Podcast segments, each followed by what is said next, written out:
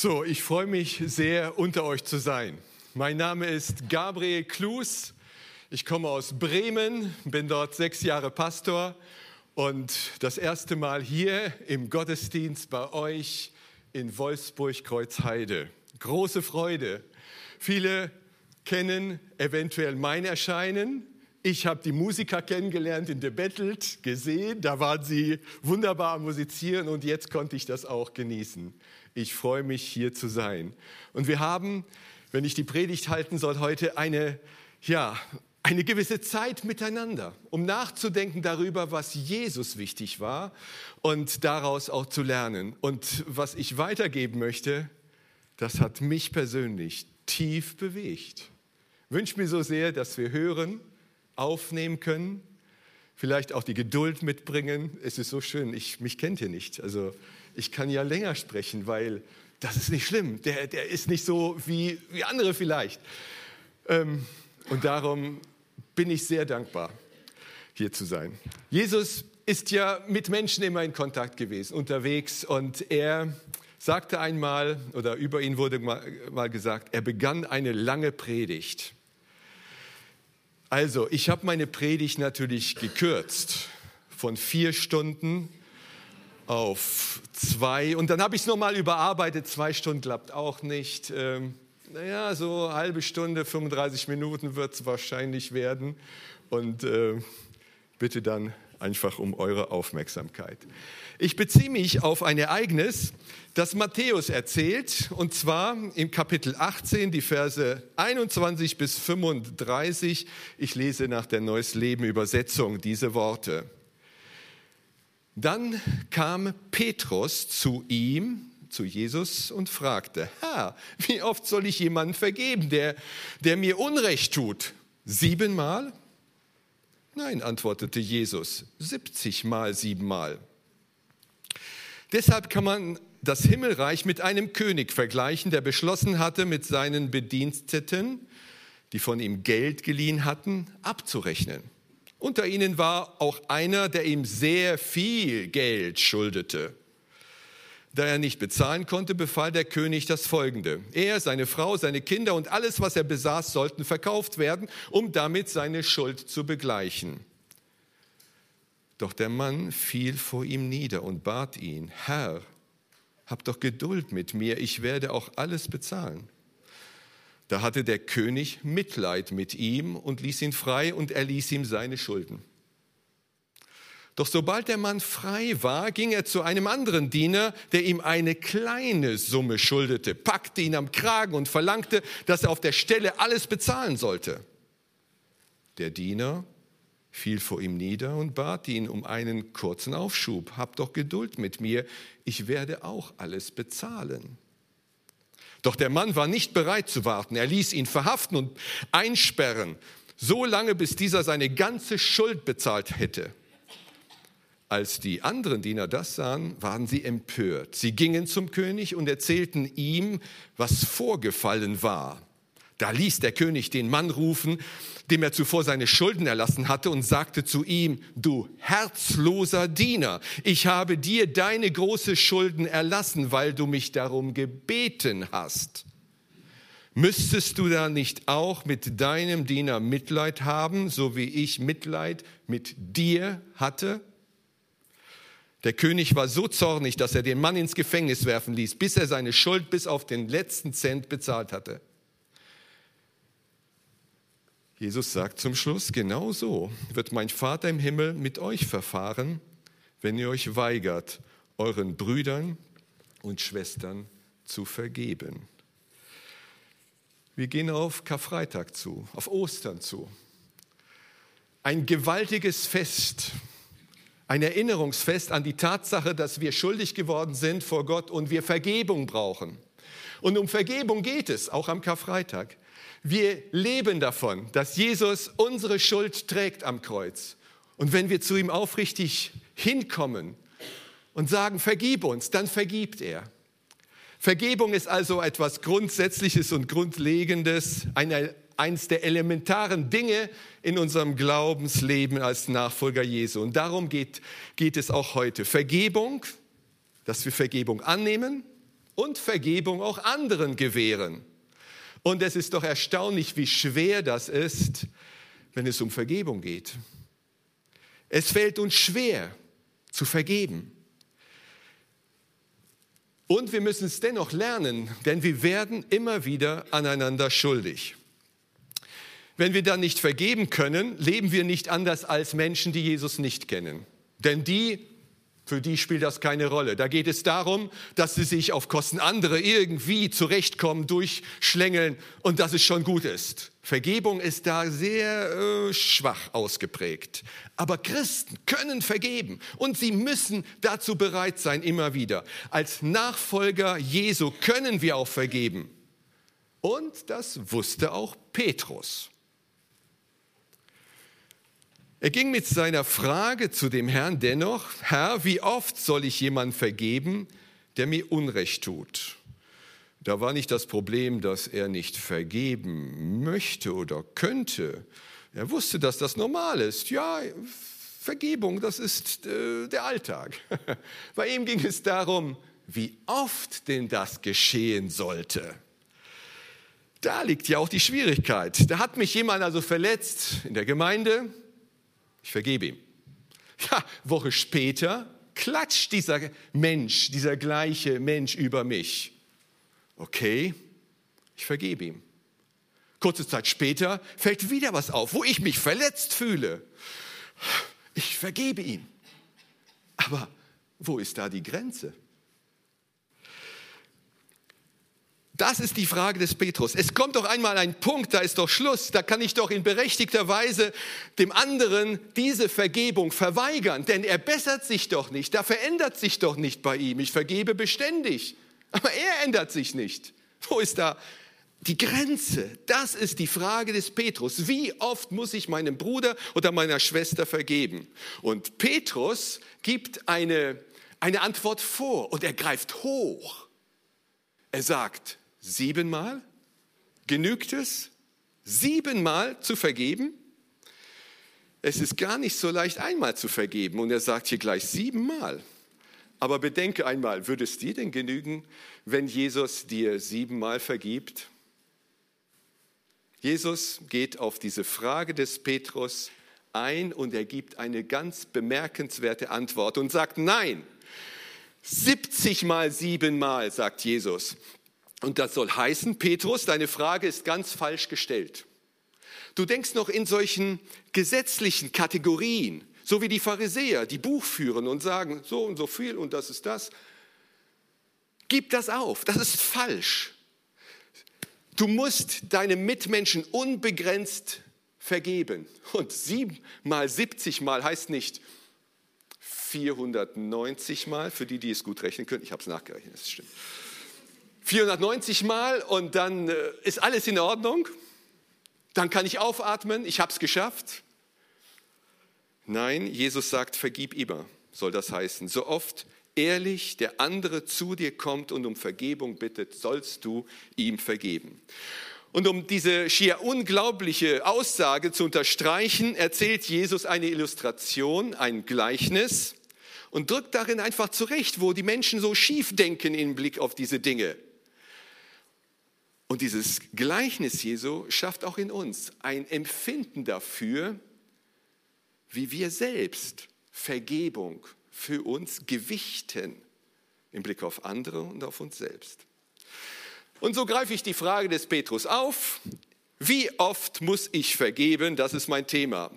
Und wir betrachten nun dieses Gleichnis Jesu und halten nun die einzelnen Stationen dieses Gleichnisses vor Augen. Und diese einzelnen Stationen habe ich mit Überschriften versehen, damit wir gute Wegweiser haben. Es sind elf Stationen. Wann habt ihr das letzte Mal eine Elf-Punkte-Predigt gehört? Drei Punkte, zwei, eins, aber elf. Naja, lange Predigt. Es wird interessant. So, beachten wir also zunächst einmal, Jesu Gleichnis zeigt hier, warum wir unserem Nächsten, unserem Mitmenschen auch ebenfalls grenzenlos vergeben sollen. Die erste Station, der Tag der Abrechnung.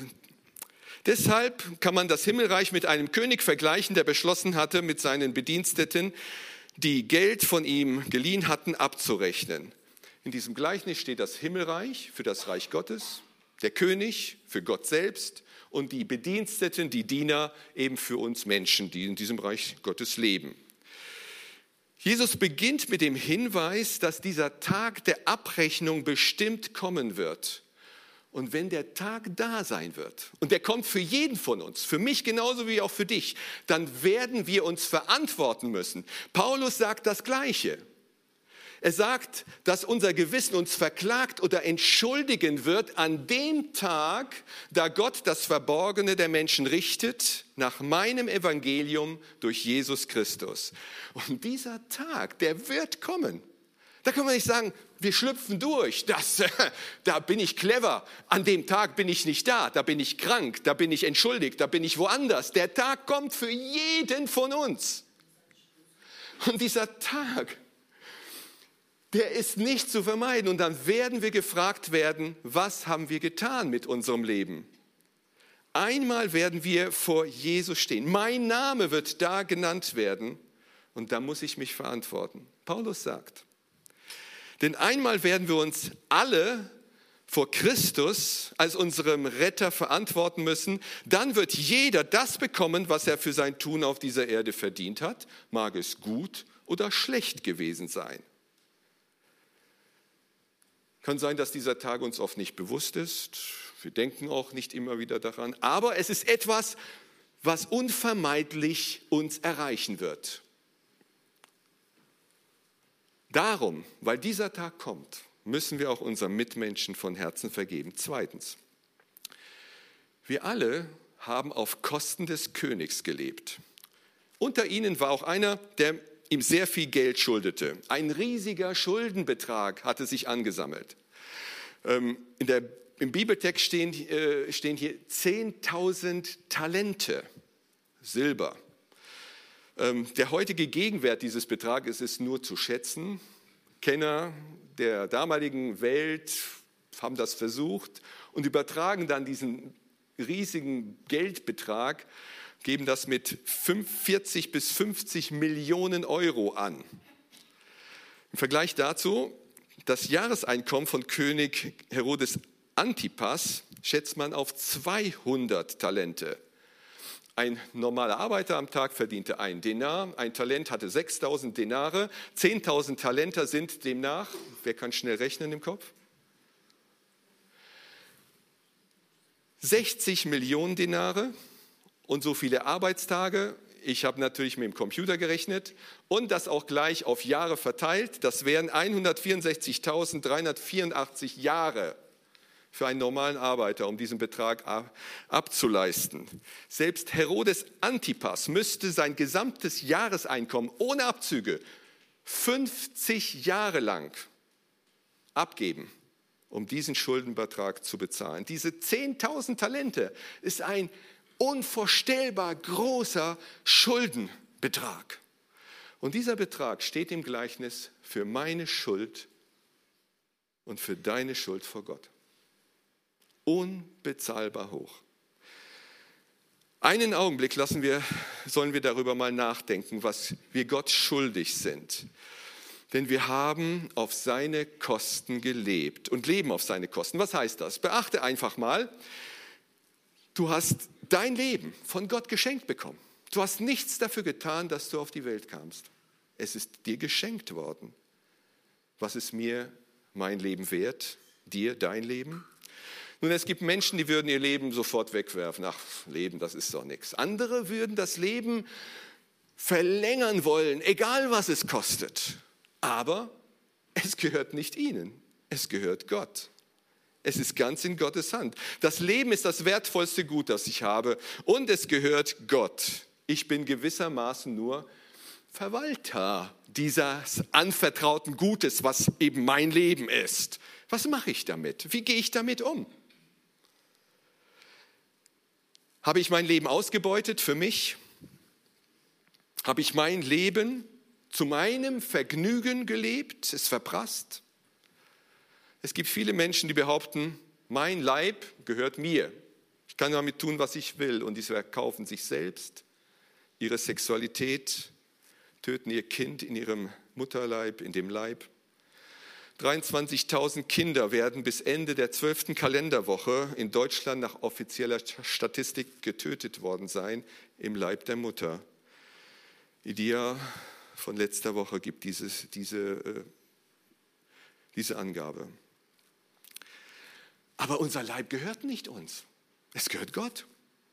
Wir schulden ihm also einen sehr hohen Betrag, damit wir eben etwas sind, so wie Paulus sich ausdrückt, etwas zum Lobpreis der Herrlichkeit Gottes. Dafür sollen wir leben. Wir sollen Gott dienen. Stattdessen vergeuden wir unser Leben oft, leben für unser Vergnügen und haben nur uns im Blick und leben so auf Kosten des Königs. Viele ruinieren ihren Leib mit Nikotin, Alkohol und Drogen. Bitte, ich möchte hier richtig verstanden werden. Natürlich kann man rauchen, auch mal, auch mal Alkohol trinken. Ist überhaupt kein Problem. Aber wenn es mich kaputt kaputt macht. Und ich war sechs Jahre beim Blauen Kreuz tätig und habe eben mit Alkohol und suchtkranken Menschen zu tun gehabt, dann weiß ich, was das bedeutet, dass ein Mensch sein Leib ruiniert mit diesen Dingen. Sie leben auf Kosten des Königs. Ihr Leib gehört nicht ihnen, das gehört Gott. Gott hat es anvertraut, damit wir es wertschätzen, etwas Gutes machen, es einsetzen für andere. Was machen wir damit? Viele surfen im Internet. Natürlich gibt es auch sinnvolles Surfen, aber sie surfen den ganzen Tag. Ich möchte hier nicht falsch verstanden werden. Es gibt auch Begrenzungen, alles in Ordnung. Aber wenn es nur darum geht, manche hören beständig überlaute Musik, machen ihre Ohren kaputt, setzen ihr Leben bei waghalsigen Unternehmungen aufs Spiel ohne zu wissen, dass ihr Leben Gott gehört. Am Tag der Abrechnung wird der König fragen, was hast du mit deinem Leben gemacht? Wo sind deine Schätze, die du mit deinem Leben für die Ewigkeit gesammelt hast? Oder hast du nur Schaden mit deinem Leben angerichtet? Hast du andere verletzt, ausgebeutet, beschuldigt, betrogen, belogen, ausgenutzt? Der Knecht befindet sich in einer echt ernsten Lage. Drittens, der Ernst der Lage. Da er nicht bezahlen konnte, befahl der König das Folgende. Er, seine Frau und seine Kinder und alles, was er besaß, sollten verkauft werden, um damit seine Schuld zu begleichen. Wie ernst die Lage eines sündigen Menschen ist, merkt er erst, wenn er seinen Bankrott vor Gott anerkennt und begreift, er ist zahlungsunfähig. Wir können uns als Menschen ein sündiges Leben nicht leisten. Es ist zu teuer. Es kostet unsere Seele, deine Seele, meine Seele. Es kostet unser Leben. Unsere Ewigkeit steht auf dem Spiel. In diesem Gleichnis ist also dein, von deiner Situation die Rede. Bedenke das. In dieser bitterernsten Lage befindet sich also nach Jesu Gleichnis jeder Mensch, der ohne ihn in die Ewigkeit geht. Und doch kommt es angesichts dieser Lage zu einer vermessenen Antwort. Viertens, ich werde auch alles bezahlen, sagt dieser Diener.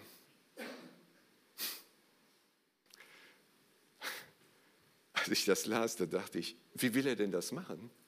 Wie will er das bezahlen? Das geht doch gar nicht. Wie stellt er sich das vor? Und doch versuchen einige Menschen das auf nach ihrer Vorstellung genau so in ihrem Leben, so dass sie durch bestimmte Tugenden, durch Gutes tun, all das Böse, was sie getan haben, irgendwie wieder gut machen wollen. Aber das ist unmöglich. Das, was geschehen ist, kann ich nicht durch meine Taten wieder ungeschehen machen. Wir können es selbst nicht auf den Weg bringen, dass wir das Heil durch unser Tun verwirklichen. Wer das in irgendeiner Form versucht, der tritt im Grunde das, was Jesus am Kreuz getan hat, mit Füßen und sagt, für mich hätte Jesus nicht in die Welt kommen brauchen. Ich hätte das auch ohne ihn irgendwie hingekriegt. Wenn ich vor Gott bin, dann rechtfertige ich mich und das wird dann reichen. Es ist unmöglich. Es ist unmöglich, eine so große Schuld vor Gott abzuleisten. Wie sollten denn auch vergängliche Dinge ewige Dinge aufwiegen. C.S. Lewis sagte einmal, nur was ewig ist, hat auch in der Ewigkeit Gültigkeit, Bestand. Was nicht ewig ist, kann in der Ewigkeit keinen Bestand haben. Allein das kostbare Blut Jesu, das er am Kreuz für uns vergossen hat, kann uns von echter Sündenschuld befreien. Und das ist das, was wir lernen müssen, begreifen müssen in unserem Leben und für uns. Jesus hat auf Golgatha mit seinem Leben sein, meine Schuld getragen, hat mich erlöst. Und wenn ich vertrauensvoll mich ihm zuwende, in Demut und in dieser Erwartung, Herr, ich habe nichts zu geben, vergib mir meine Schuld, wird er es vergeben. In Jesus haben wir die Erlösung durch sein Blut die Vergebung der Sünden nach dem Reichtum seiner Gnade, sagt Paulus. Das Kreuz ist der einzige Ort der Vergebung. Darum kann Gott die Schuld im Hinblick auf das Geschehen am Kreuz auch vergeben. Es folgt fünftens die Entlastung. Da hatte der König Mitleid mit ihm und ließ ihn frei und er ließ ihm seine Sünden und Schuld, seine Schulden. Gottes Liebe sein Erbarmen ist unglaublich. Mit diesem Gleichnis zeigt uns Jesus, so verhält sich Gott, der König, uns gegenüber. Er entlässt uns unsere Schuld, die unfassbar groß ist. Und er schenkt uns auch noch die persönliche Freiheit. Schuld vergeben kann alleine Gott. Wir können ihm nur von Herzen danken, dass er das auch tut, ohne Einschränkungen, ohne irgendwelche Auflagen. Dieser Diener, der hätte eigentlich in die Luft springen müssen vor Freude, vor Dankbarkeit, vor Begeisterung über so einen König, dem er dienen kann. Jesus sagte an einer Stelle über eine Sünderin, ihre vielen Sünden sind vergeben, denn sie hat viel geliebt. Wem aber wenig vergeben wird, der liebt wenig. Bedenken wir also, wie viel uns vergeben wurde. Und wenn wir es tun, dann werden wir auch viel lieben, unseren Herrn, unseren Mitmenschen und Gott Dank sagen, immer wieder neu über seine Erlösung, für das, was wir empfangen haben von ihm. Unser Lob wird niemals verstummen. Soweit ist alles in Ordnung mit diesem Gleichnis, richtig? Wir sind schuldig, kommt zum König, er ist gnädig, vergibt uns die Schuld. Super. Wir haben viel gelernt. Wenn das Gleichnis an dieser Stelle ein Ende hätte, würden wir nach Hause gehen, danken, wunderbar. Aber Jesus beendet dieses Gleichnis nicht an dieser Stelle, sondern er erzählt, was jetzt passiert. Jesus Christus ist der, der uns hilft, mit der empfangenen Vergebung auch richtig zurechtzukommen. Darum erzählt Jesus, dieser freie Mensch, der jetzt entlastet ist, der geht vom König weg, sucht seinen Mitdiener auf, der ebenfalls unter diesem gleichen König angestellt ist, stellt ihn zur Rede und konfrontiert ihn mit einer rechtmäßigen Forderung. Sechstens, er ging zu einem seiner Diener, anderen Diener, der ihn eine kleine Summe schuldete, packte ihn am Kragen und verlangte, dass er auf der Stelle alles bezahlen sollte. Hatte dieser Diener nicht das Recht dazu? Der andere schuldete ihm doch diesen Betrag. Er ist eigentlich, macht nichts Falsches, oder? Käme er doch nicht gerade von dem König, der ihm eine unfassbar hohe Schuldsumme vergeben hätte. Darum wehe uns, wenn wir gesetzlich bleiben, werden wir selbst aber barmherzig behandelt werden müssen. Es ist nicht so, wir alle möchten barmherzig behandelt werden. Wir alle möchten barmherzig beurteilt werden, was unser Leben anbetrifft. Gesetzliche Forderungen leugnen aber die Gnade Gottes. Paulus sagt, wo die Sünde mächtig geworden ist, da ist die Gnade noch viel mächtiger geworden. Und wie mächtig die Sünde ist, das wissen wir an unserem eigenen Leibe. Wir wissen, was die Sünde anstellen kann in dieser Welt, in dieser Weltordnung, bei Menschen. Sie quält andere. Sie zerstört das Leben anderer. Die Sünde ist mächtig, aber die Gnade Gottes ist weit mächtiger. Und darauf möchten wir uns doch berufen. Das ist doch das, was uns trägt. Davon spricht Paulus. Das macht Jesus so groß in unseren Augen. Wir möchten barmherzig beurteilt werden. Wo wir aber gesetzliche Forderungen an den anderen stellen, da verleugnen wir die Gnade. Darum müssen wir Menschen der Gnade werden und nicht des Gesetzes. Der Buchstabe tötet, aber der Geist macht lebendig. Die Prüfung. Der Diener fiel vor ihm nieder und bat, hab doch Geduld mit mir. Ich werde auch alles bezahlen. Nun, wir stehen jedes Mal in dieser Prüfung, wenn ein Mensch kommt und Vergebung von uns bittet. Wenn er sagt, ich möchte, dass du mir vergibst, ich bin schuldig an dir geworden, dann kommen wir in diese Situation hinein, dass wir dann zeigen können, was in uns drin ist, was die Vergebung Jesu in uns verändert hat. Dann bewährt sich das, was sie empfangen haben. Denn die Liebe trägt nur Zins, wenn wir sie ausgeben, sagte mal jemand. Meine Vergebung wird erst dann besiegelt, wenn ich selbst auch bereit bin, dem anderen zu vergeben. Gott wird so eine Prüfung dir und auch mir nicht vorenthalten. Nicht nur einmal in unserem Leben werden wir in so eine Prüfung hineinkommen. Auch diese Tatsache bedenke in deinem Herzen. Im Bibeltext fällt auf, dass der Schuldner hier die gleichen Worte gebraucht wie auch dieser Diener vor dem König. Hab Geduld mit mir, ich will es ja bezahlen. Dazu klingt das Versprechen, ich werde es bezahlen, viel realistischer bei diesem Knecht als bei ihm, der 10.000 Talente zu begleichen hätte. Dennoch klingelt es nicht im Ohr dieses Knechtes, dieses Dieners, dass er doch hier einen letzten Wink vielleicht von Gott bekommt, Acht zu haben, was er hier tut? Manchmal schickt Gott solche Winke, weil er barmherzig mit uns ist und es wäre fatal, das zu überhören. Achtens, durch die Prüfung gefallen. Der Mann ließ ihn verhaften und einsperren, solange bis dieser seine ganze Schuld bezahlt hatte. Wie behandelt also dieser Diener seinen Kollegen? Das ist die Prüfung. Wie behandelt er ihn denn?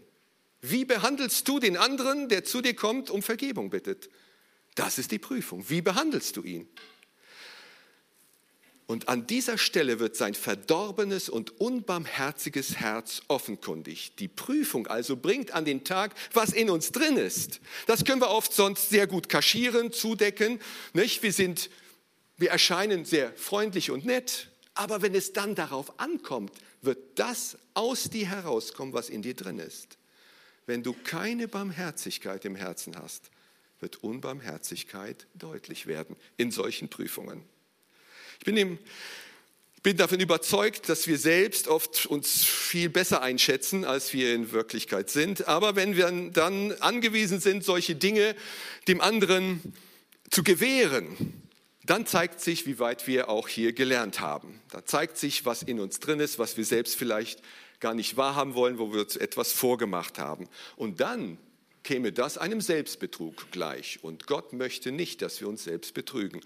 Darum lasse dich, verlasse dich darauf, solche Prüfungen, die deine Barmherzigkeit und Liebe prüfen werden, werden immer wieder auch im Alltag da sein. Der Diener hatte die Prüfung nicht bestanden. Neuntens, nichts bleibt verborgen. Als die anderen Diener das sahen, waren sie empört. Nicht nur hier, sondern auch an anderer Stelle erzählt die Bibel immer wieder, oder sagt die Bibel immer wieder, dass das der Fall sein wird. Ähm, Jesus selbst sagt, alles, was verborgen oder geheim ist, wird irgendwann ans Licht gebracht werden, sodass alle es sehen können. Was niemand mitbekommt, was niemand vielleicht sogar vermutet in deinem Leben, das alles ist irgendwann offenbar und wird nicht mehr zu verstecken sein. Schon gar nicht vor Gott, denn er kennt ja unser Herz. Was heimlich geschieht, das scheut in der Regel auch das Licht Gottes.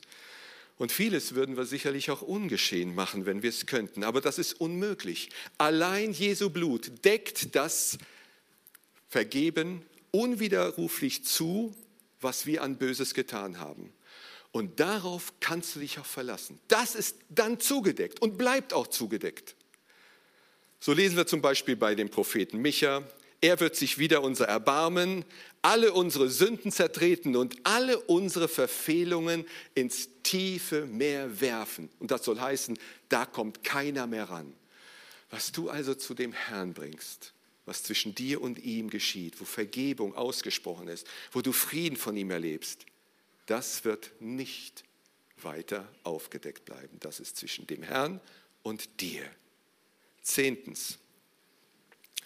Der böse Diener hat die Gnade missbraucht. Der König sagt, du herzloser Diener, ich habe dir eine große Schuld erlassen, weil du mich darum gebeten hattest. Müsstest du da nicht auch mit deinem Diener Mitleid haben, so wie ich Mitleid mit dir hatte? Wenn wir unsere Mitmenschen nicht vergeben, dazu nicht bereit sind, dann missbrauchen wir diese Gnade Gottes. Ich weiß nicht, ob du das empfindest. Dann missbrauchst du das, was Gott dir ja geschenkt hat in gnädiger Weise. An uns hat Gott seine Barmherzigkeit bewiesen, damit wir ebenfalls barmherzig handeln sollen, damit wir ein verändertes Wesen haben in barmherziger Weise dem anderen begegnen, in der Liebe Jesu, weil der andere so kostbar ist im Angesicht Jesu oder für Jesus, soll er auch dir so kostbar werden, dass du ihm gerne und bereitwillig vergibst. Was die Tat dieses herzlosen Dieners noch verschlimmert, ist die Tatsache, dass ihm eine unermesslich hohe Schuld vergeben wurde, während er nicht einmal bereit war, eine vergleichsweise geringe Summe zu vergeben. Da steht in der Bibel, dass er 100 Dinare zu vergeben hatte, umgerechnet etwa 60 bis 80 Euro. Was ist das im Vergleich zu dieser unvorstellbaren Summe, die er aufzubringen hätte und zu leisten hätte? Darum, wenn es dir schwerfällt, dem anderen zu vergeben, halte dir vor Augen, was dir vergeben wurde. Halte dir vor Augen, wie viel Gnade du erlebt hast und wie reich du von Christus beschenkt worden ist. Und wenn du das vor Augen hast, dann bist du auch gerne bereit, dem anderen willig, von Herzen und gerne zu vergeben, egal was er dir angetan hat. Wir wollen Gottes Gnade gebrauchen und nicht missbrauchen, um anderen auf ihrer Suche nach Gott zu helfen. Darum geht es. Darum wenden wir uns auch in dieser Liebe ihm zu und darum vergeben wir auch bereitwillig was immer er uns schuldig geworden ist. Wir vergeben unserem Bruder, der Schwester, dem Ehepartner, dem Kind, dem Lehrer, dem Chef, dem Arbeitskollegen, dem Glaubensbruder, dem Glaubensschwester, Nachbarn, Arzt, dem Verwandten, wem auch immer. Wenn wir aber nur ein Hindernis sind und nicht vergeben wollen, werden wir andere, die Gott dienen, betrüben, die Knechte des Königs. Bedenke einmal also in einer stillen Stunde, dass Gott dir unbegrenzt vergeben hat. Und weil das so ist, darum kannst du auch jedes Mal vergeben, wenn jemand in aufrichtiger Weise von dir Vergebung erwartet und darum bittet. Von nichts anderem spricht auch Paulus, wenn er sagt, geht vielmehr freundlich miteinander um, seid mitfühlend und vergebt einander, so wie auch Jesus, so wie sie auch Gott euch durch Christus vergeben hat. Also in Jesus haben wir hier ein Vorbild. Unser Herr ist der, der uns vergeben hat. Und so wie er es an uns getan hat, sollen wir auch anderen es tun. Üben wir uns darin.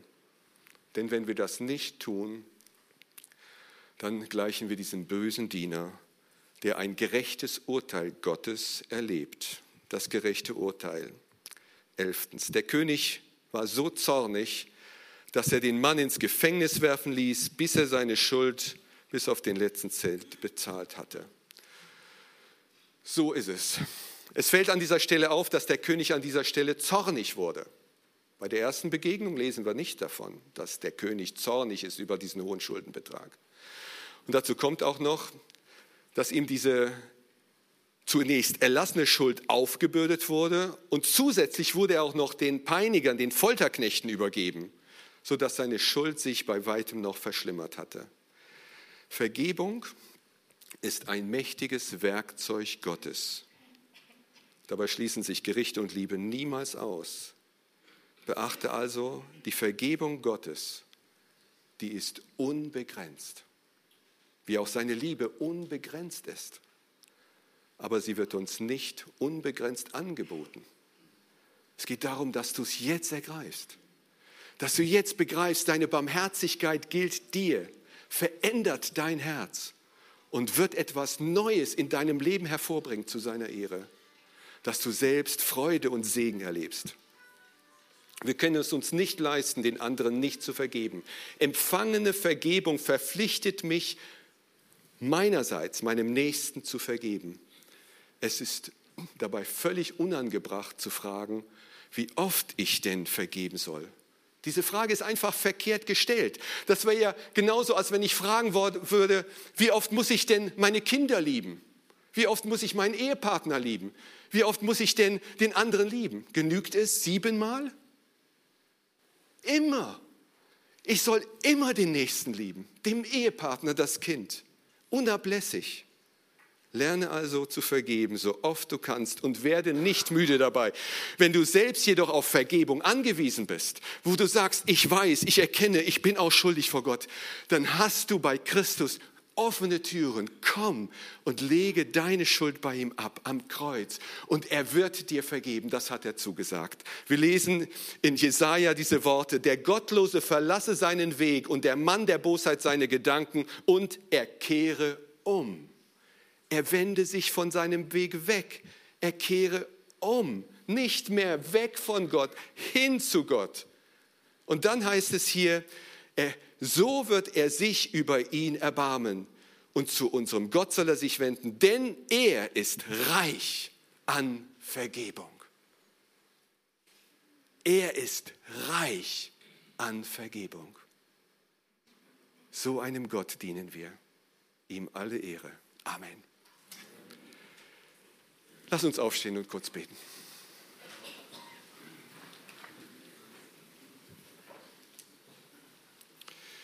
Herr Jesus Christus, wir beugen uns vor dir und staunen darüber, was du am Kreuz getan hast, dass du unsere Schuld auf dich genommen hast, es getragen hast, dafür gebüßt hast, damit wir Vergebung erhalten können. In alle Ewigkeit werden wir dir dafür preisen. Danke dafür, dass wir hineingenommen sind in diese große Barmherzigkeit.